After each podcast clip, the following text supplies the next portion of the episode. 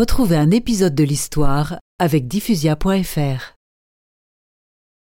Santo subito, la sainteté maintenant.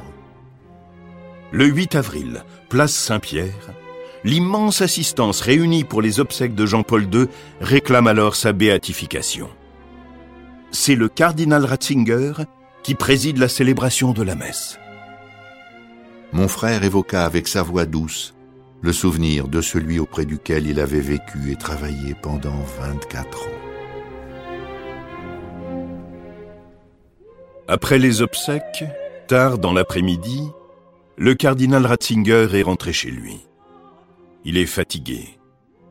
Il sait que les nuits vont être courtes jusqu'au conclave, dont la tâche sera d'élire un nouveau pape.